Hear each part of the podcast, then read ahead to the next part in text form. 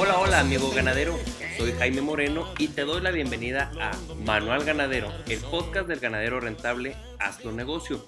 En el episodio de hoy hablaremos de la raza Bosmara. En esta ocasión tenemos por primera vez un invitado, el licenciado Alberto Certuche. ¿Cómo estás Alberto? Muy bien, ¿y tú Jaime? Aquí encantado de que nos acompañes, estimado Beto. Cuando hablamos de Bonsmara, hablamos de una raza sintética. 5 octavos de Afrikaner, el cual es un ganado criollo sudafricano, 3 octavos británicos, el cual consisten en 3 16avos de Hereford y 3 16avos de Shorthorn. Fíjate, Beto, cuando tú me estás hablando de esto, de los porcentajes de estas razas, pues yo qué puedo decir, bueno, a lo mejor es un intento de piratear la raza Beefmaster, ¿verdad?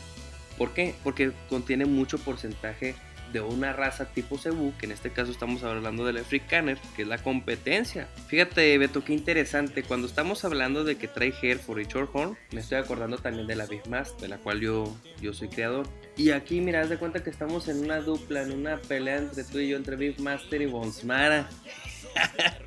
y luego veo que trae 5 octavos. ¿Qué quiere decir? Que trae menos del europeo. Y el 5 octavos estamos hablando de que trae más que aquí en vez de estar usando el cebú, que proviene de la India, aunque la mayor parte de las mezclas del Beastmaster son de la raza cebú, específicamente Brahman, originaria de Estados Unidos, tú estás utilizando una raza que es criolla sudafricana llamada Afrikaner. Entonces yo pienso que a próximos capítulos sería muy interesante hablar de esa raza. La mayor parte de las razas sintéticas que se utilizan en México y en Latinoamérica en sí han sido mezclas sintéticas con cebú, ¿verdad? En específico la mayor parte de las veces con Brahma. Entonces, platícanos Beto, ¿cuál ha sido la experiencia? ¿Qué, opinas de esta raza Bonsmara?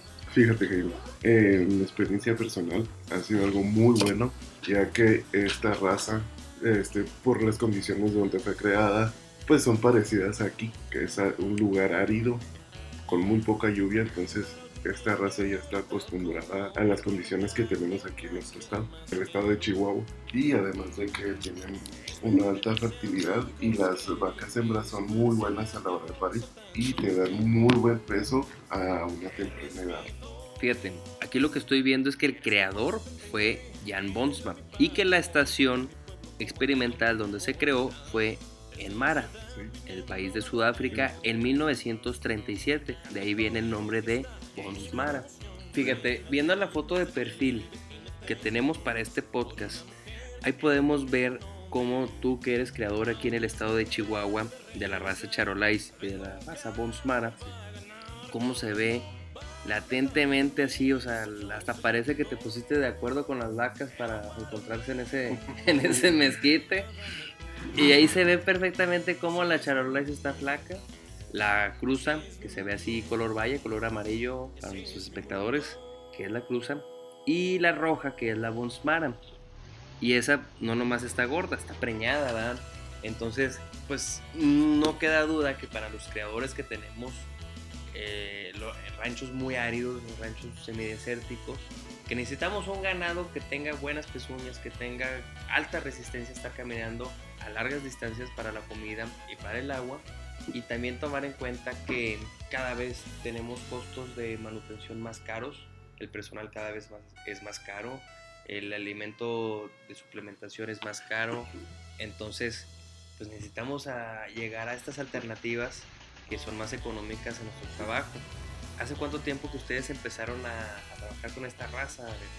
Fue a partir del 2010. Eh, se trajeron toros de, desde, Amarillo, Texas. De hecho, los primeros importadores de esta raza aquí en México fue de, son de aquí de Chihuahua. se llama, el rancho se llama Rancho Los Tatoleros. Lo hicieron a través del señor George Chapman. Él fue el que se encargó de traer la raza Bonsmara aquí a América del Norte que la trabajó en el año 1997. Las primeras fueron vacas ya preñadas y es a lo que se dedica el señor a exportar Bonsmara hasta países hasta como Brasil, que eso te, puede hablar de, que esta raza se, se aclimata muy rápido también a climas áridos y a climas tropicales. Fíjate qué interesante una raza sudafricana cruzando el continente. Una raza sudafricana que está en un continente muy importante para nuestro planeta. ¿Por qué? Porque está en la mayor cantidad de selvas en el planeta, después de, claro, en el Amazonas. Fíjate qué interesante que venga esta raza a ser originaria de Sudáfrica, del continente africano en sí. ¿Por qué? Ahorita hay mucha gente que critica la producción ganadera, la producción o en sí el trabajo de ganado bovino, pero la verdad es que produce más contaminación, las fábricas producen más contaminación, el, simplemente el, automóvil y lo más importante de todo, el mayor motivo por el cual en nuestro planeta existe la contaminación es porque el pulmón no está trabajando. Al contrario, nos estamos deshaciendo del pulmón. Es como una persona. Tú puedes decir que la persona está fumando. Bueno, pues por eso en analogía podemos decir que hay contaminación por los carros, que hay contaminación por los trailers, los trenes, los barcos, por toda una serie de actividades también industriales que están produciendo dióxido de carbono, como un humano fumando. Pero también el humano llega un momento que también puede tener cáncer por eso, puede tener cáncer por otro tipo de cosas, como es la alimentación. En ese caso también podemos hablar de que le van a extirpar o le van a quitar un pulmón y ese pulmón que le están quitando, en analogía con nuestro planeta, estamos hablando de las selvas que se están eliminando para realizar agricultura en forma. Entonces, ¿qué está pasando? No es lo mismo la agricultura que una selva. O sea, tú estás viendo una selva todo el año eh, está verde. ¿Por qué? Porque todo el año le llueve. ¿Por qué? Porque existe un ciclo del agua en el cual podemos decir que existen lluvias constantes. Pero si tú te deshaces de la selva y te pones a sembrar trigo, ¿qué va a pasar? Sacar la producción, se muere la planta. Se, tú siembras maíz, sacar la producción y país. O sea, a menos de que lo dejes, pero normalmente una persona que va a sembrar trigo, que va a sembrar soya, que va a sembrar alfalfa, que va a sembrar este maíz, ¿qué va a pasar? Pues tiene un fin, que es la producción. Y se va a deshacer de la planta. No o sea, va a durar como, ¿qué pasa ahorita? Normalmente aquí en nuestra zona, en el norte de México, siembra el maíz y a los 90 días con sus respectivos riegos se, hace la cosecha, se ensila el restante, incluso hasta el rastrojo, y se acabó la producción. ¿Y qué queda de verde? ¿Qué, queda produciendo em, oxígeno en, nuestro, en nuestra localidad? Pues y en el caso de África, son millones de hectáreas las que se han estado eliminando año con año para realizar agricultura. ¿Para qué? para darle sostén de alimentación al incremento constante poblacional, ¿verdad? Entonces, qué interesante que estemos empezando a hablar de una raza africana. No cabe duda que próximamente va a empezar a haber más productores de esta raza Bonsmara. Lo que decías, estaba leyendo que para el 2050 se, supone que va a subir el consumo de carne en 30% y que por eso es mejor buscar otras alternativas otras razas que se, se metan menos dinero, pero que te dé igual o más producción que una raza Charolais, Beefmaster. Nos andamos peleando con el Beefmaster, amigo. El Beefmaster es también una raza sintética, pero ojo, ahorita lo que nos estamos peleando es qué tan rentable es esa parte Cebu, esa parte Brahman. O sea, obviamente está muy desarrollada y obviamente hay una gran, existe un gran proceso de selección en el cual por algo es que el Brahman se ha utilizado más en las razas Entonces, aún así, mejor ninguno de los dos estamos correctos. Puede haber todo un extenso estudio sobre esta raza que se está utilizando para realizar a Bonsmara, que es la africanos, a ver qué tan productiva es, su rusticidad, su resistencia a parásitos, entre otros tipos de cualidades que tiene la vaca Brahma, ¿verdad? ¿Para qué? Para empezar a trabajar. A lo mejor, ¿qué pasa con el cebú? Pues un cebú estamos hablando de más de 100 años de selección y más de 100 años de estar buscando la mejor versión del Brahman para realizar las mezclas. Entonces, a lo mejor estamos enfrentándonos contra una raza africanos que va a ser a lo mejor próximamente una raza también utilizada para razas sintéticas, pero falta de desarrollar. También hay que recordar, Alberto, está ubicado en su rancho acá en el norte del país, en Chihuahua, en el municipio de Rosales, y también se dedica a la raza Charolais. Curiosidades, Ah, el pelo corto eh, lo hace que, como es un pelo corto, hace que sea más resistente al clima y a las garrapatas. Y también que siempre, pues lo que decíamos ahorita, que eh, ganan mucho peso muy rápido y son animales pequeños que, que, nacen pequeños de 20 a 22 kilos, que, o sea, que, eso hace que sea a la hora de parir, que sea muy, muy fácil. Sí, de hecho es buena fertilidad, habilidad materna, precocidad, rusticidad, docilidad, excelente ganancia de peso, carne de calidad, fácil adaptación. Pero fíjate, he estado viendo estudios de la raza porque se me hizo muy interesante cuando simplemente el día que me dijiste que existía.